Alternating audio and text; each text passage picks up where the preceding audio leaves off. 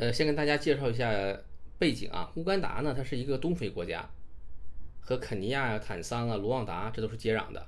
因为东非呢，很多国家都是在高原上的，所以海拔就比较高，那气候呢就会比很多非洲国家要好很多，不会很热，它也不会很冷。这一点可能颠覆了很多人对非洲的认知啊。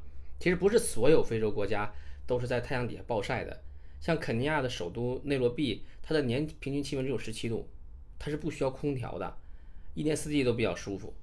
所以当地的非洲人的肤色呢，相对也会浅一些。鼻子也不是那么宽大的，埃塞俄比亚人在这方面就特别明显。要知道这个国家呢是出过好几个世界选美冠军的，因为之前在尼日利亚和安哥拉待的比较久嘛，那到了乌干达就很明显感受到这个国家的消费水平真的是低太多了，而且很安全。乌干达的外省，呃，居然是有那种自行车的，呃，承运服务的，也就是。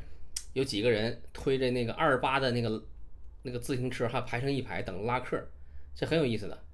根据世行的数据呢，乌干达2016年的人口是四千一一百万，但人均 GDP 呢只有六百一十五美金。给大家举个例子做下对比啊，在安哥拉的首都罗安达街头买一个牛油果，呃，大概是五美金，但是在乌干达首都坎帕拉呢，买同样大小或者更大一点的牛油果呢。就只需要一到两块钱人民币就可以了，啊，这个差距是非常大的。呃，如果是离开首都去这个别的地方的路上呢，就会有卖菠萝蜜的，一个大概六十公分长啊左右的这个巨大的菠萝蜜呢，就是人民币四五块钱就可以买得到，是非常非常便宜的。最让我觉得划算的还是当地的这个牛肉，它一斤呢只有几块钱人民币。而且味道挺不错的，那个时候我们就经常吃当地牛肉。不过因为呢，我们是禁止进口乌干达的牛肉和牛肉制品的，所以目前大家在国内还吃不到。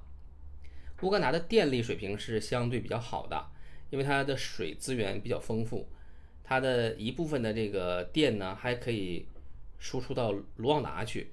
当然它也有有有的时候也会停电啊，但是停电的次数和时长远远比尼日利亚和安哥拉要短。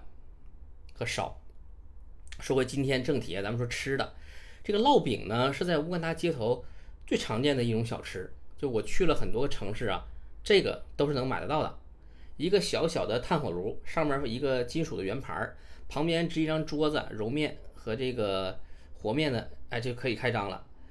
如果我们只是买这个饼呢，它叫 chapati。那中国人在当地都是有钱人呢，我们肯定是要加鸡蛋呢。这个加一个蛋这不算什么啊，加两个蛋，这个饼它就不是一般的饼了，这是豪华烙饼，烙饼中的劳力士。所以如果你是点是一张饼配两个蛋的，你就直接跟他说要劳力士就可以了啊。好了，今天呢就跟大家聊这么多，感谢各位的收听。如果有感兴趣的话题呢，也可以给我留言。